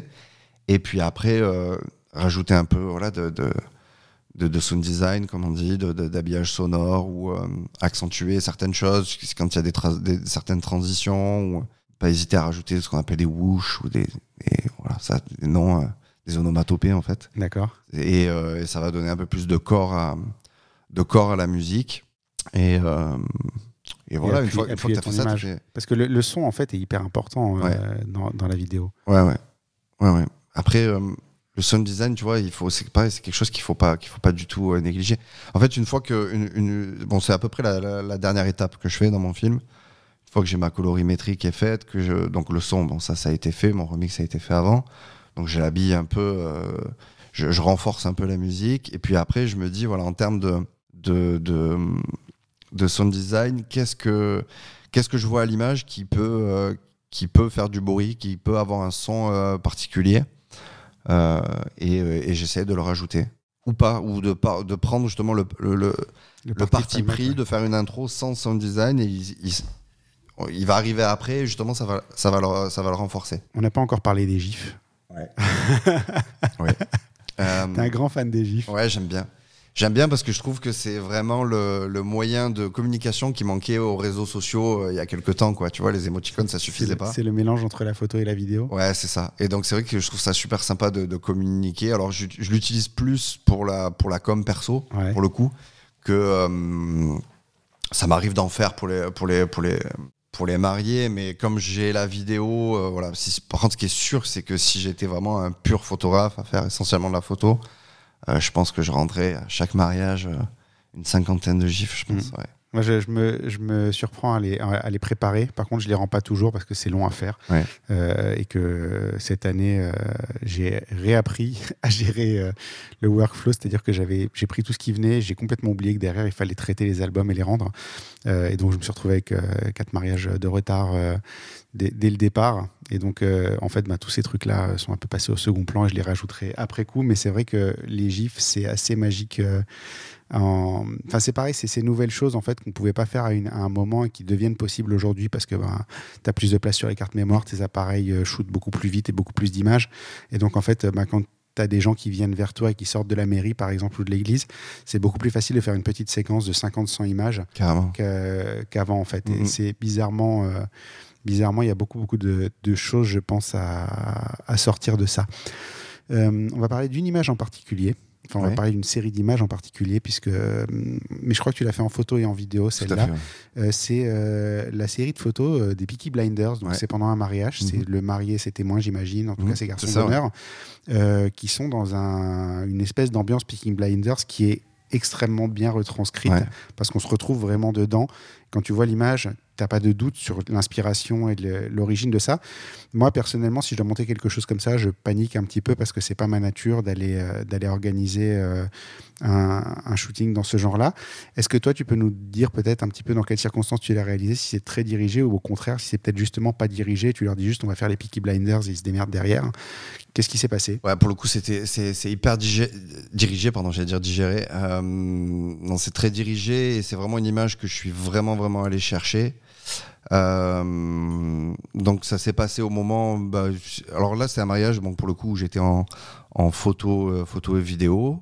Donc j'ai un tiers de mes mariages pour voilà pour expliquer un petit peu. J'ai un tiers de mes mariages euh, par saison où où je propose aussi la, la photo. Donc je suis associé avec mon, mon frère et, et ma femme. Donc ils viennent m'accompagner quand, euh, quand, quand, euh, quand je vends la prestation photo. Ou s'ils sont pas dispo, ben, j'embauche un de, un de mes copains photographes pour qu'ils viennent travailler euh, sous ma direction artistique, même si c'est un grand mot, je trouve. Mais voilà. C'est pour être cohérent avec ton style à toi, en tout cas, que Ouais. euh, le rendu soit. Exactement, exactement. Donc là, ce, ce- ce jour-là, la photo, sur ce mariage-là, c'était euh, c'était mon copain Alexandre Jambaz qui est, euh, qui est photographe et vidéaste également. Et, euh, et donc on se retrouve au moment euh, de, de faire les photos un peu sympas avec les témoins. Et là, je me dis bon, il faut vraiment qu'on aille chercher quelque chose, euh, quelque chose vraiment, voilà, très très très marqué Peaky Blinder, très très badass. C'est Euh, eux qui t'avaient dit ça ou c'était c'est toi qui sentais que ça correspondait? Ah bah, en fait, eux, ils étaient partis d'un thème un peu. le- leur thème de départ, c'était euh, thème londonien, euh, shabby chic, ou enfin, je sais plus, quelque Ouais. chose comme ça, je sais même pas ce que c'est. Et puis, de fil en aiguille, ils se sont dit, euh, bah ouais, on va jouer le rôle, euh, le, le style, euh, style british à fond. Puis après, ils se sont dit, ah ouais, on va faire peut-être euh, un style Peaky Blinder. Et après, ils sont partis sur Peaky Blinder et tout le monde a joué le, a joué le rôle sur les, sur les tenues, quoi. C'est vrai que. Euh, tous, les, tous les invités euh, sont arrivés avec des costumes superbes, quoi. Vraiment, vraiment, vraiment chouette. Ouais, Ça facilite les choses déjà de base. voilà, ouais. c'est ça. Donc c'est vrai que la matière première, elle était, elle était là, entre guillemets. C'est un peu, un peu grossier de dire matière première, mais voilà, je pense Mm. qu'on on comprend. Et euh, mais je me suis dit, il faut, euh, il faut pas s'en contenter. Il faut vraiment, euh, il faut vraiment qu'on ait que ça, que ça soit vraiment Peaky Blinders. Et moi déjà, c'est une série qui m'inspire, qui m'inspire beaucoup, dans le sens où le, ces ralentis qu'il y a dans la série, où il marche dans les, dans les ruelles, euh, où il y a la fumée qui sort des, des usines, le brouillard, les flammes, enfin voilà, la dimension épique. Pour moi, c'est le, voilà, c'est le, c'est le, western, le film de gangster. Enfin, on y est, on est en plein dedans, quoi. Donc c'est quelque chose, on va dire, c'est un code que je maîtrise, que je maîtrise vraiment parce que c'est vraiment, c'est- ce que j'adore, quoi, dans l'image. Et euh, donc je me dis bon là c'est pas compliqué, il me faut des fumigènes. Et je savais qu'ils avaient des, des, fumigènes, donc je vais voir entre guillemets le, le, le, copain responsable des fumigènes. Et je dis bon là il faut sortir les, les fumis. Il me dit ah non mais on les a tous, on les a tous craqués déjà euh, sur le sur le trajet, il y en a plus. Et là, je me dis ok bon, je dis écoute c'est pas grave. Dans, dans ma voiture, ma voiture, si tu veux, c'est le sac de Mary Poppins. Donc j'ai fumigène, j'ai des, euh, j'ai des bougies scintillantes, j'ai des. Enfin, j'ai- j'ai j'ai plein de choses. T'as tout ce qu'il faut pour Ouais, rendre tes trucs intéressants, quoi. Exactement. C'est marrant parce que ça m'avait jamais traversé l'esprit que tu pouvais avoir dans le coffre de ta voiture ce genre de choses, en fait. Bah ouais, bah pour pallier à ça en fait, pour Ouais. pallier à ça et pour pallier à d'autres, euh, tu vois, d'autres problématiques. Par exemple, des fois, les mariés vont prévoir une entrée dans la salle euh, avec une haie d'honneur, mais s'il y a rien, tu vois, dans la haie d'honneur, c'est- beaucoup moins joli que s'il y a des Ouais. bougies scintillantes, quoi. Donc, bah voilà, j'ai des bougies scintillantes. Et, euh, et donc voilà, donc j'avais les fumigènes, donc je pars, euh, je pars vite avec lui pour, euh, pour aller chercher les fumis dans la voiture. Et quand je reviens, je lui dis écoute, tu vas me chercher tous les bandits, tous les, toutes les mauvaises têtes de, de l'équipe, là, les, les- tous les gangsters, tu vas me les chercher, tu me les motives bien comme il faut, d'accord? Et tu me les ramènes. Et donc là, ils reviennent. Il y en avait un, hop, je voyais qu'il avait un petit cigare. Je dis attends, les cigares là, tu- ils sont où? Je dis allez hop, on sort tous les cigares, les gars. Vous, m'éclatez les cigares là. Et puis, euh, et puis, euh, et puis voilà, là, je leur dis voilà, maintenant les gars, je veux vraiment une pause, euh, voilà, une, une démarche vraiment, vraiment badass. Vous êtes vraiment des, ga- des gangsters. Là, vous partez, vous allez, vous allez voilà, au casse-pipe avec, avec l'autre gang. Vous êtes, on n'est pas un mariage. Vous êtes des méchants. Et, euh, puis, les, voilà, les types, ils étaient à fond et ils ont joué le jeu. Et, euh, voilà, feu.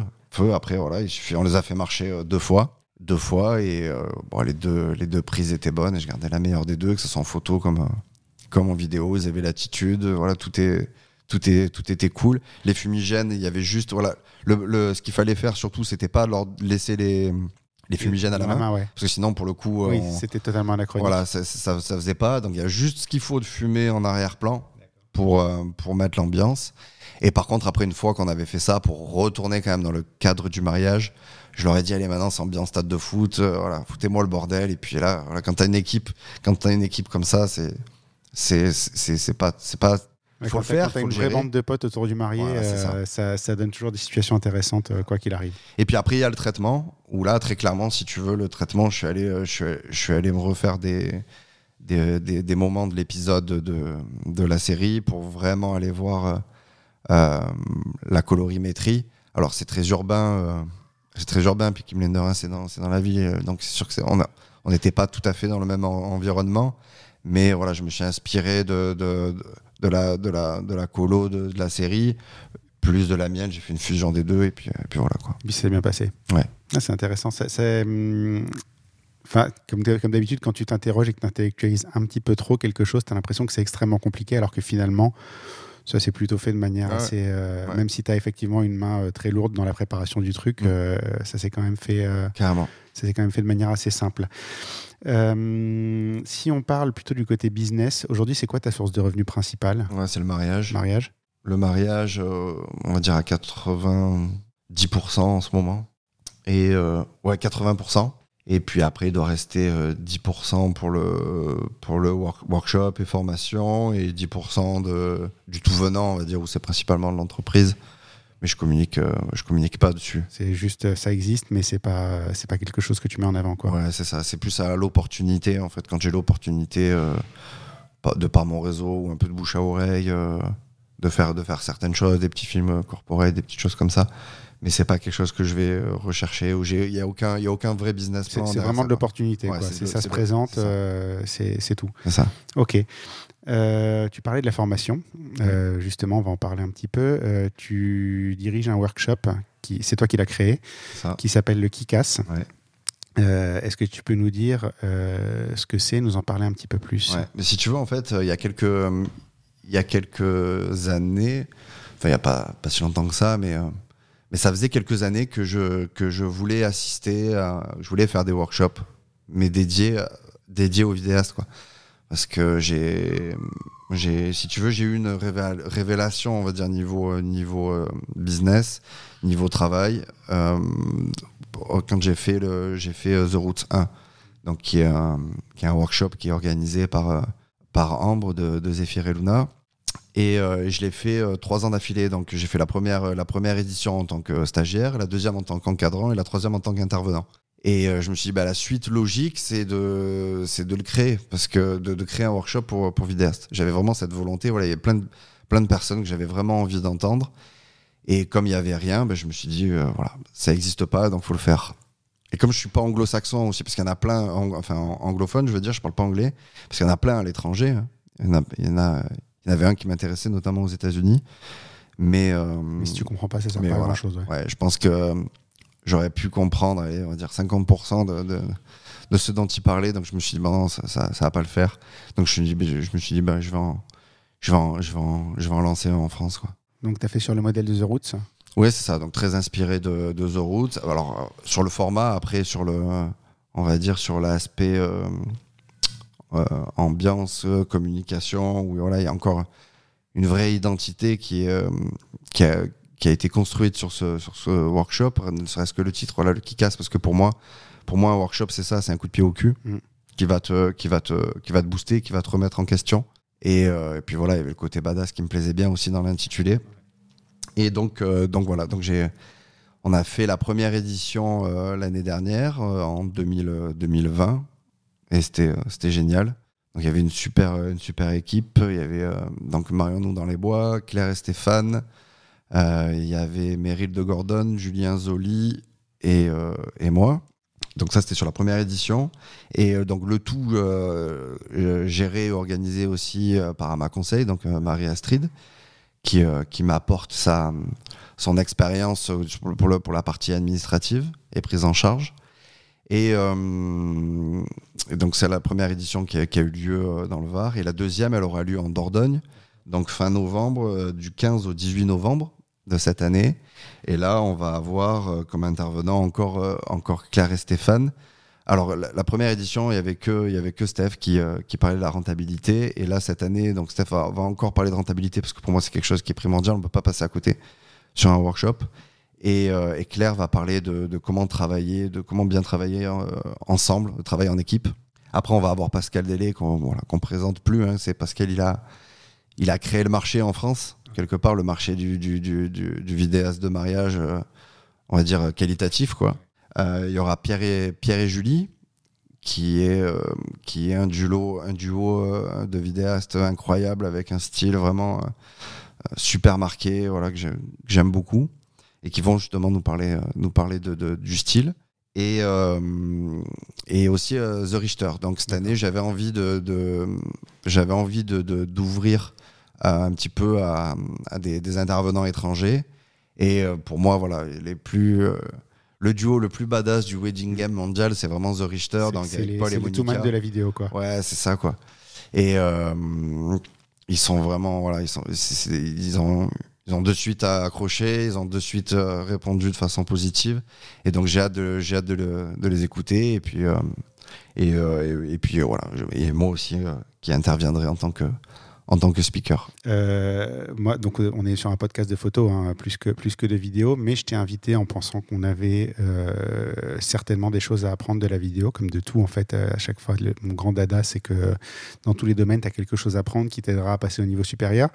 Qu'est-ce qu'un photographe a à apprendre au Kikas Euh, déjà, je pense que pour moi, un, un- un workshop dans, dans- dans- de, de- de ce style, euh, il est valable pour les deux. Tu vois, Moi, quand j'ai fait euh, quand j'ai fait The Roots trois fois, donc Mm. euh, donc je, je, je sais, Justement, je sais appris, quoi t'as je appris parle. beaucoup de choses J'ai appris de la beaucoup de photo. choses. J'ai appris beaucoup de choses de la photo, mais il y a tellement de choses qui sont transversales, quoi. Tu vois, bien composer une image, raconter une histoire, euh, que ce soit comment comment exposer, avoir un style.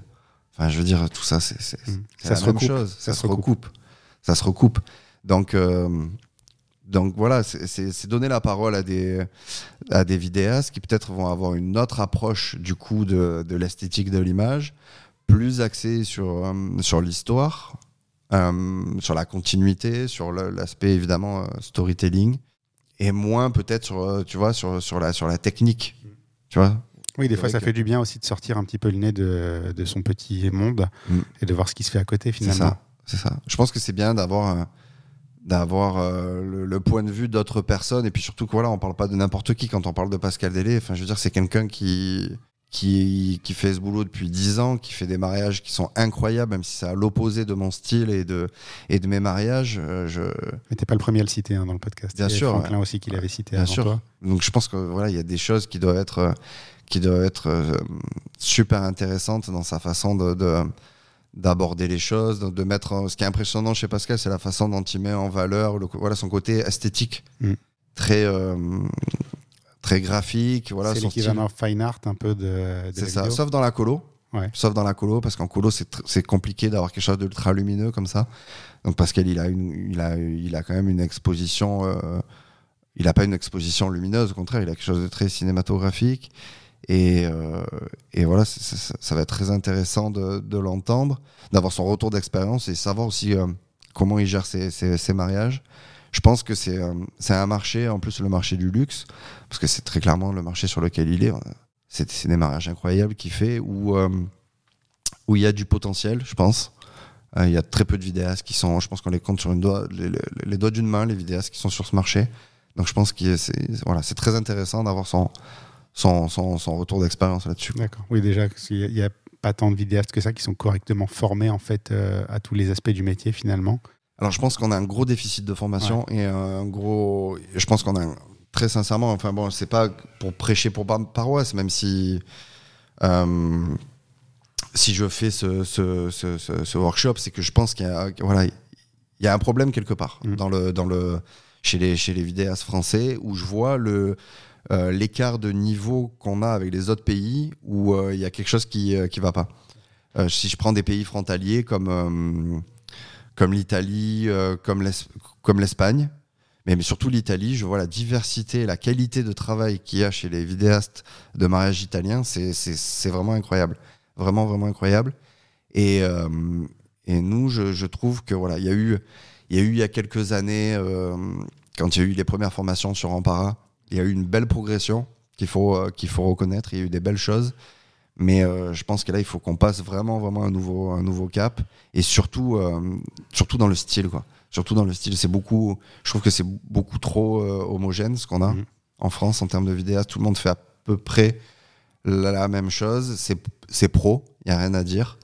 Mais ça manque de, ça manque de niveau. Ça manque de niveau et je trouve qu'il faut vraiment passer un cap. Ouais, c'est le euh, moment où il faut que quelqu'un prenne les choses en main. Quoi, et, euh, Ouais, c'est un petit peu ça. Et, et voilà, j'ai envie d'être, euh, envie d'être la personne qui donne cet élan, très, très, très clairement.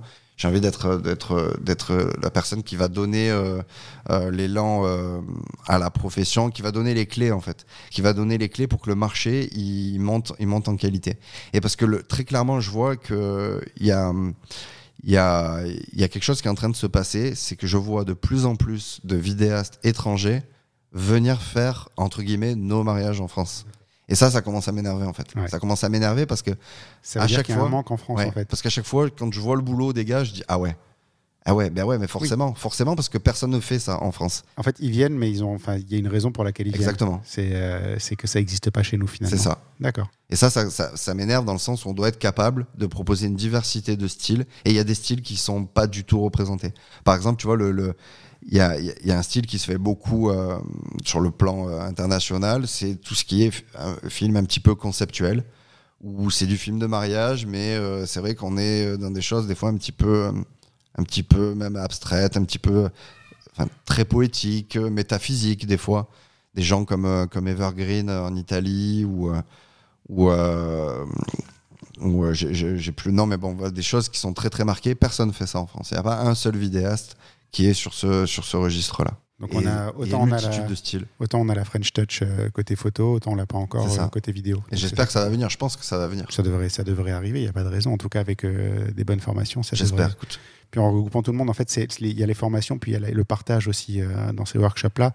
Je pense qu'il est aussi important de rencontrer un peu bah, tous, les, tous les acteurs du milieu et de faire connaissance. Et c'est ça aussi qui te fait progresser. c'est ça, bah, c'est une semaine. Que le reste, en fait. C'est une semaine, enfin une semaine, ouais, c'est trois, trois jours. C'est du lundi, lundi en début d'après-midi jusqu'au jusqu'au jeudi soir où on finit par une, par une grosse, grosse fiesta. Mm. Et euh, donc, c'est en immersion totale. Donc, tu échanges avec, euh, avec tes collègues euh, stagiaires, tu échanges avec les intervenants. J'ai oublié de citer aussi, mais il y a trois intervenants experts donc, qui ne sont pas tous vidéastes. Donc, il y a David Mazot, qui donc, lui est photographe vidéaste, mais qui va intervenir sur la partie référencement. Il va y avoir une, une spécialiste des réseaux sociaux et d'Instagram et un ingé son qui va venir, qui fait la composition de musique de film. Donc il y a ces trois personnes qui viennent justement sur des sujets très très pointus, apporter leur, leur savoir. Donc voilà, tout ce beau petit monde en immersion pendant, pendant trois jours, avec euh, voilà, des moments autour des repas, des moments, des soirées, des apéros, des, des petits jeux. Voilà, ça va être vraiment, vraiment super cool. C'est quoi les dates?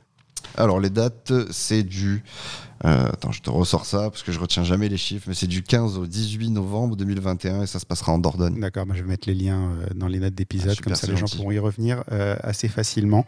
Et je vous avoue que moi, je, suis tenté, moi j'ai des problèmes d'organisation parce que moi c'est en plein dans ma saison à moi, où j'ai toujours du boulot, mais, mais dans, en soi, l'idée me plaît bien en fait. Donc peut-être peut-être qu'on se retrouvera là-bas, je sais pas, on verra. Euh, tu parlais de, des, workshops, dans le workshop, des, intervenants qui allaient parler d'autre chose que de la vidéo. Euh, et tu as parlé notamment de calculer sa rentabilité. En fait, c'est un, de tes grands dada euh, quand on est sur les réseaux sociaux et qu'on a une discussion. Et c'est pas si courant. On parle beaucoup du commercial, on parle beaucoup de passe bradé, on parle beaucoup de ce genre de choses-là, mais on en parle rarement sous l'angle de calculer sa rentabilité. Est-ce que tu peux nous en dire un petit peu plus? Parce que c'est vraiment, j'ai l'impression que c'est un de tes chevals de bataille. Ouais, c'est ça. Alors, j'ai pareil, bon, comme dans beaucoup de choses que, que je fais, c'est euh, c'est quelque chose que je fais à l'arrache, entre guillemets, en, posant des gros chiffres euh, avec des gros traits euh, sur une grosse feuille, on va dire. Mais, mais j'ai dans tout ce que je fais, j'ai toujours cette notion de me dire est-ce que c'est rentable ou non.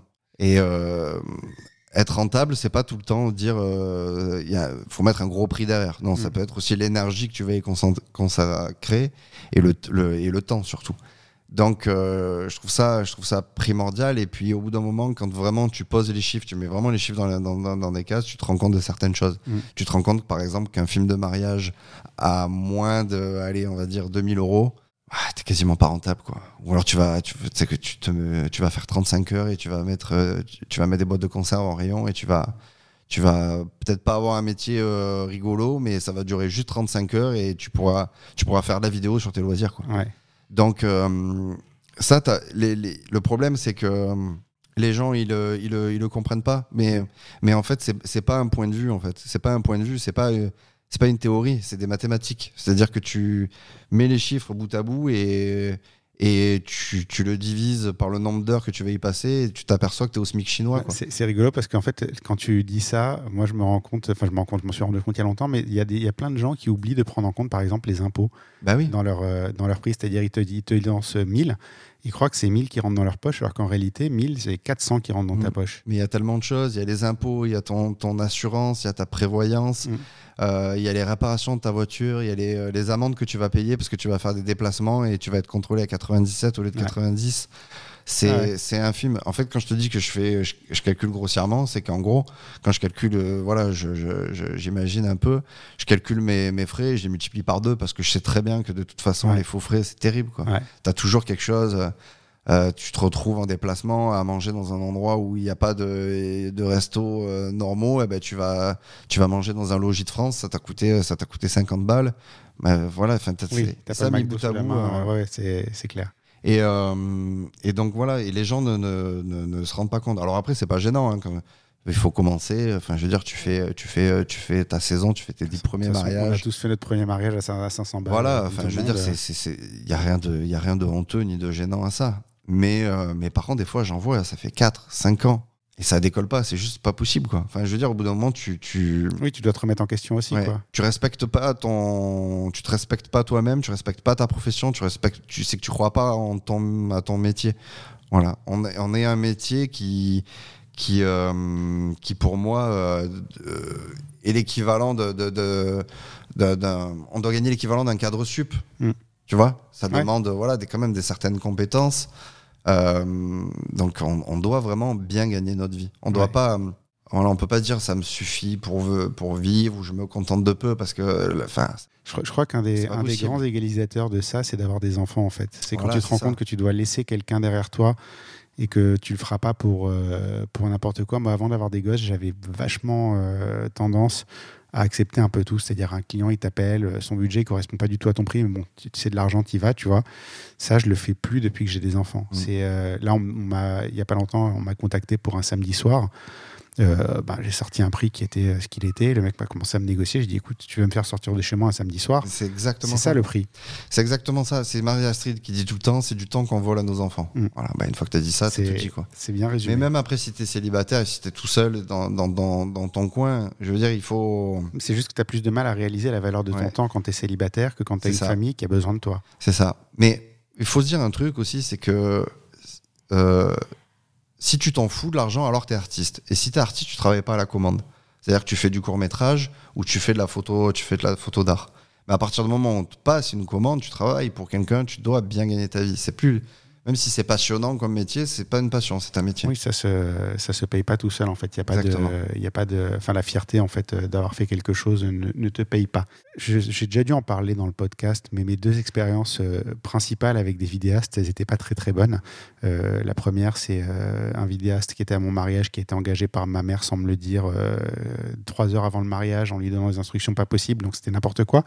La deuxième, c'était un vidéaste qui travaillait sur une bar mitzvah à côté de moi, qui était habillé tout en rouge, qui s'est posé devant le bar mitzvah avec sa caméra sur un trépied qui a plus bougé. Euh, donc, euh, quand, on, quand, on, quand on parle, ça se voit sur les réseaux, hein, de toute façon, ça, ça, ça tacle toujours un petit peu entre photographe et vidéaste. Comment est-ce qu'on fait bien cohabiter euh, la photo et la vidéo dans un mariage, dans un événement? Bah, je vais te dire, c'est un petit peu comme euh, toutes les cohabitations, comme toutes les, les- les relations euh, sociales ou professionnelles, c'est la communication. Il Mm.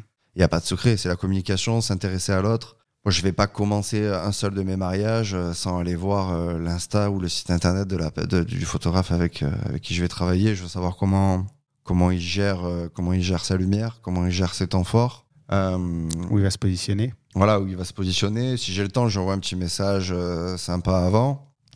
Et euh, en lui disant, bah voilà, salut, on va travailler ensemble, c'est sympa, voilà. Ça permet déjà de poser les, les bonnes, les, les bonnes bases. Et puis après, euh, dès, le, dès le matin, c'est euh, c'est de savoir déjà. Bah, la base, c'est de savoir euh, euh, avec quel focal il travaille et lui dire avec quel focal tu travailles pour savoir déjà un petit peu.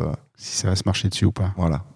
Et, euh, et puis voilà, faire un petit déroulé de la journée, voir les temps forts, moi, là où j'ai besoin de me synchroniser surtout, c'est sur la cérémonie, sur les entrées, savoir un peu comment, comment il va gérer ça, comment on peut, euh, comment on peut collaborer. Et puis c'est savoir aussi euh, faire des concessions à certains moments. Mm. C'est euh, de temps en temps, ben, peut-être que ouais, non, t'es pas seul, donc euh, t'es pas seul, donc tu, tu, il y a des sacrifices que tu vas, que tu vas faire. Mais c'est pas des vrais sacrifices. Oui, c'est un échange. que, voilà, c'est un échange, parce que notre, notre objectif, il est de satisfaire nos, nos mariés. Et c'est un vrai travail d'équipe. C'est un vrai travail d'équipe. Et c'est, enfin, moi, je sais que j'aime bien, par exemple, euh, quand euh, quand il y a des, euh, des, des photographes euh, qui, euh, qui ont des certaines idées où il y a un petit peu de mise en place, euh, les aider. Par exemple, quand il y a quand il y a de la lumière artificielle sur les flashs, euh, voilà, j'aime bien faire le modèle. Ça me permet en plus de, de faire un des peu belles le photos, con ouais. et d'avoir Ouais. des, d'avoir des belles photos. Mais je pense, euh, je pense à Ar- Arnaud Delaunay, euh, par exemple, qui m'a fait une super photo. euh, sur- il aime bien, tu sais, euh, je sais pas si tu, tu le connais, Je le Arnaud. connais. Il aime bien faire, tu sais, la dernière photo de, de, de, de soirée avec des flashs un peu déportés, tout ça. Ou, euh, ou plus récemment avec, euh, avec Allison, où on s'est amusé euh, à intégrer la voie lactée dans une des photos. Voilà, on est partis tous les deux. Voilà, j'aime bien. pour moi, c'est un travail d'équipe, en fait. Mm. On est là, on est, on est responsable des images. Et, et voilà, faut essayer de travailler, euh, faut essayer de travailler à deux pour, les, pour, euh, pour nos mariés, quoi. Préparation intelligente. Exactement. comme toujours. Euh, on parlait un petit peu de- du Facomocher en début de, en début d'enregistrement et euh, tu disais que ça faisait partie de ta communication, de ton avatar. Ouais. Euh, c'est quoi Comment tu gères ta communication justement? On avait dit qu'on en parlerait un petit peu plus tard. On en parle en fin d'épisode. Ouais, alors j'ai deux façons de, de communiquer et deux angles un peu de communication. Il y a la communication auprès de mes, euh, mes futurs mariés et la communication dans, euh, dans la communauté, on va dire, dans le wedding game, et qui peut être un peu, un peu diffé- différente. Euh, j'aime donc voilà, j'ai- j'aime j'aime communiquer en donnant une petite part de, de, de moi-même, et c'est vrai que le, le fait d'avoir un avatar, ça me permet de, de cadrer, de cadrer ce que ce que je donne sur les réseaux sociaux, de pas tomber dans le piège de trop en donner, ni pas assez, et de maîtriser surtout en fait la communication. Donc moi, l'axe que j'ai que j'ai choisi euh, auprès de mes mariés, c'est de, de, de, de donner un côté un peu, on va dire un peu aventurier, rebelle, on va dire. Mm. Voilà. C'est, je, je m'inspire, tu vois, de, de, certains personnages. Mais encore, on revient au cinéma, hein, tu vois, ça Ouais. me suit tout le temps. Mais tu vois, un personnage comme Jack Sparrow ou comme Ouais. Tuco dans Le Bon, la et le Truand, tu vois, c'est, c'est, c'est, ils sont ni gentils ni méchants, tu vois, ils sont Mm. ni noirs ni blancs, ils sont gris. J'aime bien, quoi, tu vois, je trouve ça marrant. Et, euh, et voilà, le côté un peu aventurier, j'aime bien, comme j'aime bien aller travailler dans, dans les, dans les, dans les dom-toms, la Réunion ou, ou les Caraïbes. J'aime bien, euh, voilà, j'aime bien donner cette image de, de, de, de partir un peu à l'aventure avec quand même aussi une pointe, euh, une pointe de transgression, un côté badass, un peu d'humour. Et puis après, le, dans, dans, dans, dans, dans la wedosphère, comme on dit, euh, ben, j'aime bien en fait euh, dire des bêtises tout le Ouais. temps. quoi. J'aime bien, tu vois, commenter en, en balançant des grosses saucisses et ça me fait rigoler parce que, parce que tu vois, c'est un milieu quand même qui est, comment dire, qui est très propre sur lui, quoi. Mm. Tu vois? Et donc, euh, De moins en moins, il y a quand même deux trois personnes maintenant qui, euh, qui se lâchent assez, assez franchement. hein. C'est vrai, et, ça fait marrer, quoi. Tu Ouais. vois, bah, quand tu vois des, des, des gars comme Patrick ou des gars ou des, des personnes comme Allison ou comme d'autres, ou voilà, où, au bout d'un moment on est sans filtre, c'est bon, quoi. Mm. Tu vois. En tout cas, c'est fun. Ouais, c'est Il y, a, fun. il y a des groupes qui se sont créés aussi qui permettent de se lâcher aussi un petit peu. Tout à fait. Tout à fait, ça fait du bien. Après, c'est- sur Résonance. après, c'est sûr que après c'est difficile parce qu'il y a toujours euh, l'humour, c'est compliqué de nos jours. Mm. Ouais. C'est difficile. On n'est pas dans les années 90, l'époque nulle part ailleurs, l'époque des nuls et des inconnus et de Coluche, elle est très très très très très très loin. Ouais, tu, tu vexes vite quelqu'un. quoi. Tu vis, voilà, c'est difficile de faire un, de faire un trait d'humour sans vexer. Et après, à côté de ça, j'ai horreur de vexer les gens. J'aime pas blesser, tu vois. J'aime pas ça. Mais il y a des gens côté, qui j'ai se vexent beaucoup pour tout en fait. Ouais, Euh, c'est je sais plus, il y a pas, il y a, il y a trois ou quatre mois, j'ai fait une, j'ai dit une connerie sur les véganes euh, dans un débat sur Résonance. Je me suis fait pourrir euh, pendant, pendant deux jours quoi. Ouais, bah, c'est ça. fait, à la base, c'était juste une connerie. Je m'en fous. Enfin, je C'est veux dire, di- euh, c'est- difficile de, c'est difficile de, de, de, de faire de l'humour. Mais bon, voilà. Après, ce qui est important aussi, c'est d'avoir de, de l'autodérision, quoi. Tu vois. euh, je- après, c'est sûr que c'est important. Si tu veux rire des autres, faut savoir rire de soi. ouais. Donc j'en ai, je pense que j'en ai, j'en ai beaucoup pour me vexer. Il faut vraiment, vraiment y aller. Parce que j'aime bien justement me moquer aussi de moi-même. J'aime bien me moquer des vidéastes. J'aime bien me moquer de.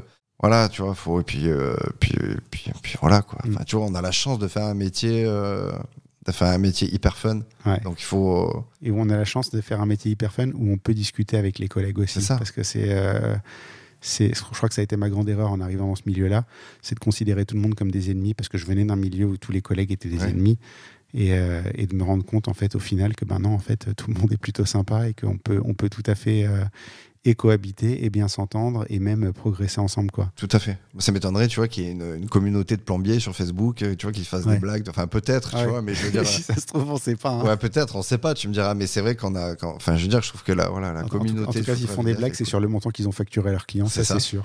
Euh, ben, on parlait d'argent justement. Est-ce que tu gagnes bien ta vie aujourd'hui? Oui, euh, j'ai eu des périodes compliquées euh, au début. Euh, c'était, c'est vrai que j'ai- eu un lancement qui était plutôt sympa. Après, j'ai eu un gros creux où ça a été, ça a été très difficile. J'ai eu une année euh, 2017, je crois, où euh, quand je repense, tu vois, bah, pour le coup, ouais, j'ai accepté des choses qui sont quand même incroyables, mais parce que parce que j'avais pas le choix. Mm. Et, euh, et puis après, non, c'est- pas mal reparti. Alors après, voilà, je te cache pas que comme tout le monde, le Covid, il a pas fait du bien. Euh, J'avais une stratégie qui était justement de, de commencer à vraiment gagner de l'argent, euh, à vraiment capitaliser sur la saison 2020. Bon, Ouais. Inutile de te dire que ça n'a pas été le, t'es pas le premier à me dire ça. voilà, ça n'a pas été le, ça a pas été le cas. Euh, voilà, bon, 2021 s'annonce génial, donc euh, Ça a décalé d'un an, mais ça va quoi. ouais, voilà, on va dire que les que que que que- qu'on a limité la casse et que, que ça va repartir et que j'espère que, que voilà, je vais le rythme de croisière que je visais, euh, je vais je vais enfin l'avoir. Donc euh, non, ça va, c'est cool quoi. Et c'est important parce que tu vois justement, j'en revenais. euh, Enfin, je veux dire, c'est un métier passionnant, mais c'est un métier avec beaucoup beaucoup beaucoup de, sa- de sacrifices. Mm. Euh, donc pendant que, pendant que tout le monde est en vacances et passe des week-ends à faire des barbecues, nous c'est là où on Ouais. travaille. Donc, donc il faut quand même que, qu'on, puisse en vivre bien. Quoi. Mm. Oui, raison de plus pour en vivre bien, c'est que justement, ce temps que tu passes pas avec tes amis, euh, Mm. tu le retrouveras pas. quoi. Exactement. Euh, on arrive à la conclusion de l'épisode. Mhm. Et la première question de la conclusion, c'est quel est le pire moment de ta carrière? Alors j'ai hésité à me dire est-ce que j'en parle, est-ce que j'en parle pas, mais euh, bon, je pense que je vais en parler parce que justement on va rebondir par rapport à par rapport à ce, ce dont on vient de parler. J'ai vécu une, une fin de, de saison 2018 très très compliquée sur le plan, le plan mental, avec euh, littéralement un burn-out. Ouais. Et et donc je pense que c'est pas un moment précis, mais c'est une sale période, on va dire, tu vois, où j'ai enchaîné, je crois, 24, 25 mariages euh, où, euh, où voilà où c'était c'était trop quoi trop de travail et c'était compliqué de, de de bien de bien euh, de bien lier la, la vie familiale avec la vie professionnelle. Et Et surtout qu'en 2018, ton fils, il avait quoi, 3 ans? Mon fils il avait 3 ans ouais, Ouais. c'est ça. Donc donc voilà c'était c'était une période on va dire très très très très compliquée et, euh, et donc euh, donc voilà donc de, après ça c'est bon, le final il- le final il est bien parce que ça c'est une période aussi qui m'a permis de de, de, de me poser des questions sur, sur moi-même, de découvrir des choses. Ben, je, euh, notamment, euh, je sais plus, je pense pas qu'on en ait parlé, mais on parlait de la musique, mais euh, Ouais. tu vois, no- notamment la, la synesthésie ou Ouais. des choses sur, euh, sur euh, l'hypersensibilité. Alors plus au niveau des sens, moi je, considère comme une hyper- hypersensible, mais plus au niveau de, voilà, de la perception de la musique, la perception de l'image, la perception de, euh, des odeurs, des goûts, euh, des choses comme ça. Donc ça m'a permis de, de faire un questionnement sur moi-même et que j'ai réussi à, à transformer en quelque chose de positif. Bah, c'est Alison qui dit toujours faut transformer la merde en diamant. Ouais. Et euh, donc ça, ça tu vois, c'est c'est un petit peu, c'est un petit peu ce qui m'est ce qui m'est arrivé et voilà. Donc euh, donc voilà, attention, attention encore une fois. Bah, tu vois, c'est toujours la même chose quoi. C'est un métier. C'est un, un métier très prenant, c'est un métier passionnant, mais c'est un métier où on peut aussi, aussi y laisser des plumes. Quoi. Ouais. Parce que tu enchaînes, en fait, euh, quand tu enchaînes les prestations, tous les week-ends, tu vois des moments et des, euh, des, euh, des choses intenses. C'est-à-dire qu'un mariage, tout est tout est fois mille en termes Mm. d'émotion. Tu vois les gens rire, tu vois les gens pleurer, tu vois les gens se prendre dans ses bras, dans, leur- dans les bras, tu vois les gens se dire des, des choses, se parler, dire qu'ils s'aiment. Et puis, tu es en plein dedans en intense. plus. C'est c'est en pas- plein dedans. Tu le vis. La semaine, bah, tu, soit tu traites tes images, ou soit tu fais tes montages, donc tu es encore, euh, encore dedans. Mais à côté de ça, bah, en fait, il faut euh, passer l'aspirateur, faire la vaisselle, aller chercher ton gamin à l'école, et voilà, sur des choses euh, beaucoup plus. euh, Mais c'est la vie, quoi. La vraie vie, elle est là. Et, euh, et c'est difficile, quoi. C'est difficile, et, et c'est pour ça qu'il voilà, faut faire attention. faut quand même, euh, voilà, pas, pas trop travailler, être rentable pour être bien à l'aise et, et, pas, et pas se tuer. euh, J'avais une amie qui disait quand tu te mets à ton compte, soit tu travailles autant et tu gagnes plus, soit tu travailles euh, moins et tu gagnes autant. Exactement. Exactement. Par opposition, c'est quoi le meilleur moment de ta carrière? Ah, le meilleur moment, je pense que c'est vraiment, tu vois, les. C'est pareil, je peux, je peux pas en dégager un en particulier, mais euh, c'est tous ces moments où tu assistes à des choses qui sont vraiment, vraiment, vraiment, vraiment incroyables, tant dans la, dans la tristesse des fois, parce que tu rentres dans le, dans le vécu des, euh, des gens, des gens qui ont perdu des enfants, des gens qui ont, voilà, qui ont vécu des choses très, très, très, très douloureuses. Tout ce qui est tout ce qui a un lien avec la, la paternité me, me, touche énormément. Euh, J'ai un souvenir aussi d'une.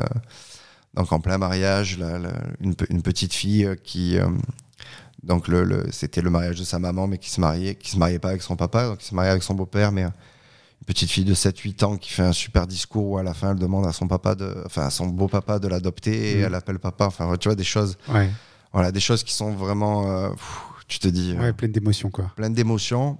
Et à chaque fois, je me dis, mais le privilège qu'on a d'assister à ça, il est incroyable, quoi. Et ce qu'on fait, la valeur de notre travail, elle est là parce que euh, ben, j'adore le cinéma, j'adore euh, plein de choses, mais, mais nous, enfin, on est les seuls à faire ça, en fait. On est les seuls à faire ce travail, à assister à ça, à restituer ces souvenirs-là. Et ça a une valeur incroyable. Ça a une valeur incroyable. On est vraiment euh, des témoins ultra privilégiés. C'est marrant parce que on a tendance à pas valoriser ces métiers-là justement. Enfin, la plupart des gens ont tendance à pas valoriser ces métiers-là. On a tous eu la question euh, pendant une presta. Et toi, tu fais quoi en fait dans la vie? C'est ton vrai métier Mhm. Euh, Tu fais que ça C'est voir. Est-ce que vous êtes euh, photographe Tu vois C'est ça. Ouais, comme, si c'était une question en fait. Mm. Moi, il y a eu un mariage il y a pas longtemps. On est venu me voir. On m'a fait Vous êtes photographe? Bah A priori, oui. Quoi. J'ai deux appareils en bandoulière. euh, tu me vois toute la journée euh, debout sur des chaises, à, à- à plat ventre par terre, à faire des trucs. Ouais. Je pense qu'on peut considérer que c'est un métier. En fait, on n'est pas considéré. Je pense qu'on n'est pas considéré, mais je suis. Tu vois, je suis sûr d'une chose, c'est que notre travail, il va, enfin, il va bien vieillir. C'est relatif, ce que je dis pas forcément dans l'esthétique, mais, euh, mais regarde comme on adore de re- regarder nos, nos- nos- les photos de nos arrière-grands-parents, les premières photos, le- la valeur que ça. Le, côté ingrat, c'est qu'on est remercié euh, 40 ans après. C'est ça, bon, quand on sera mort. Mais Ouais. c'est pas grave, tu vois. C'est pas grave. Il faut, il faut se dire que. Ça fait de nous des vrais artistes en même temps. Ouais, quelque part un peu, quelque part un petit peu, mais, mais c'est vrai mort. que tu vois, on est, c'est comme les, les, les, les peintres qui peignaient les, enfin tu vois, qui peignaient, qui faisaient les portraits avant la Ouais. photographie, enfin tu vois, c'est. Oui, qui sont reconnus des, des, des, dizaines d'années après leur mort. Quoi. Alors après, on sera pas, on aura, on n'aura pas des notoriétés, euh, des notoriétés euh, nationales, internationales. On sera juste, on aura juste une Mais dans une reconnaissance. famille, ouais, il y aura la reconnaissance d'une ton famille, travail. Ouais. Et ça, ça, je trouve que ça a vraiment, vraiment, vraiment pas de prix, quoi. D'accord. Dernière question. Ouais. Qui est-ce que tu me recommanderais pour un prochain épisode? Bah écoute, j'ai pas envie de, le- de, de, de, de louper, euh, de louper des gens. Donc tu Il vois, je faut faire un choix. Ouais, faut faire un choix, je sais pas, mais il y a tellement de gens en fait dans la, tu vois, dans la vidéo. Alors tu vois, été un peu méchant avec la vidéaste, mais il y a des gens qui font vraiment un travail incroyable et, euh, et je vais, je vais les renommer, mais mais euh, en, en essayant de dire un petit mot euh, chacun, si tu veux bien, ça permettra aussi de faire connaître un peu les vidéastes de talent français à, à tout le monde. Mais euh, voilà, tu vois, on a parlé un petit peu de storytelling, mais le maître du storytelling en France, c'est clairement Meryl de Gordon, Mm. qui, qui travaille dans le monde entier, qui est vraiment très très fort là-dessus. Et, et pour moi, justement, c'est le vrai storytelling, c'est c'est ce que fait Meryl.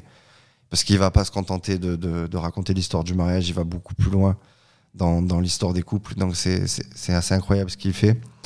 Euh, après, je vais te parler de Julien Zoli, qui, euh, qui a une façon de cadrer qui est, euh, qui est, qui est, vraiment géniale. Quoi. Il a une caméra qui est tout le temps en mouvement, qui joue énormément avec les, avec les flous, avec, euh, avec les couples. il a une façon très intime de filmer. Euh, Matt de Marions-nous dans les bois, qui, euh, qui pareil, qui, est- qui a un travail à la fois hyper propre, hyper carré et hyper rock'n'roll dans, dans, dans l'approche, et euh, qui est d'une sympathie incroyable. Je vais te parler de Claire et Stéphane aussi, euh, qui tant en photo qu'en vidéo euh, ont fait un travail hyper frais, hyper lumineux. Euh, je vais te parler de, je vais te parler de qui euh, Je vais te parler de Pierre et Julie. J'en ai déjà, j'en ai déjà parlé un petit peu, mais voilà, qui ont une vraie identité, euh, qui ont un vrai style que que j'aime beaucoup et qui sont, ils sont des gens très sympathiques. J'espère que je- j'oublie personne. Tu vas en oublier un forcément. Euh, je- Et il sera vexé, il te parlera plus. Ouais, c'est ça. Non, mais je pense pas. Il y a Pascal aussi, mais bon, Pascal, tout le monde le connaît. Euh, mais c'est pas pour autant que voilà qu'il faut qu'il faut pas euh, découvrir, redécouvrir son travail. Et puis, écoute, je crois que j'ai, je crois que j'ai fait le tour et euh, et j'espère bien. Oui, De toute façon, ils passeront tous au Kikas à un moment ou à un autre, donc euh, ce sera l'occasion d'en reparler. Bah, c'est ça. De toute façon, il y, en a une partie qui a fait le 1, l'autre partie qui a fait le qui a fait le 2. Et puis et les voilà. nouveaux qui feront le 3. Ouais, il y a des nouveaux, il y a plein de gens, euh, il y, a, y a plein de gens qui font du super travail. Il y a mon copain Adrien, Adrien Soreil qui, euh, qui, euh, qui sera là au Kikas aussi en tant qu'encadrant. Il y a des gens comme euh, Clémentine Faucheron aussi. Il y a plein de gens qui montent et qui sont, qui sont voilà, qui, euh, qui vont tout casser dans les prochaines années, j'en suis persuadé. Bah, écoute, j'espère. J'espère. Longue vie au Kikas en tout cas. Exactement. Où est-ce qu'on peut te retrouver? Eh ben, écoute, un peu sur tous les, sur tous les réseaux sociaux, donc euh, évidemment, euh, évidemment sur Facebook, sur Insta.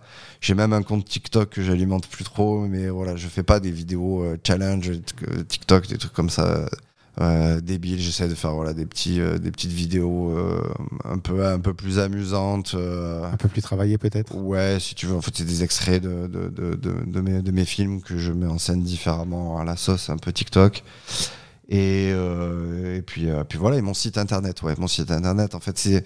euh, je suis beaucoup sur les réseaux sociaux, mais j'aime pas trop ça, en fait. Dans le sens où pour moi, c'est c'est trop cadenassé. Ouais. En fait, si on veut me découvrir, si on veut voir ma vraie personnalité, il faut aller sur mon site. Et c'est quoi Et c'est Calen Film. D'accord. Voilà. calenfilm.com. Je mettrai les liens de toute façon de tout ce qu'on a évoqué dans les notes d'épisode. Euh, il me reste à te remercier d'être venu jusqu'à chez moi, Bah, d'aussi loin. Ouais, bah, pour enregistrer cet épisode, bien, ça fait- bien, j'étais dans le coin. donc, Non, mais ça fait, ça fait plaisir euh, de pouvoir euh, reprendre un petit peu les enregistrements en personne. C'est vrai que ces derniers temps, ça a surtout été à distance. Ouais. Et euh, l'idée aussi de ces podcasts, c'est aussi de rencontrer les gens. Donc rencontrer, c'est quand même assez inestimable. Donc merci d'être venu. Merci Et à toi. puis, euh, bah, écoute, j'espère qu'on se reverra bientôt, peut-être au Kikas. Je, je n'ai pas encore dit mon dernier mot Ouais. à ce sujet. T'as ton chéquier, j'ai j'ai le compte. Je vais déjà voir si la date, si la date est libre et puis on avisera, on avisera ensuite. Merci Mathias. Merci à toi.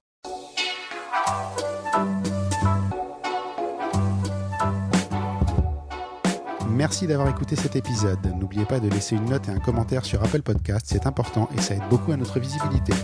Vous pouvez également aller sur le blog dans l'œil du photographe à l'adresse www.dlodp.fr. C'est tout pour aujourd'hui. On se retrouve au prochain épisode dans l'œil d'un nouveau photographe.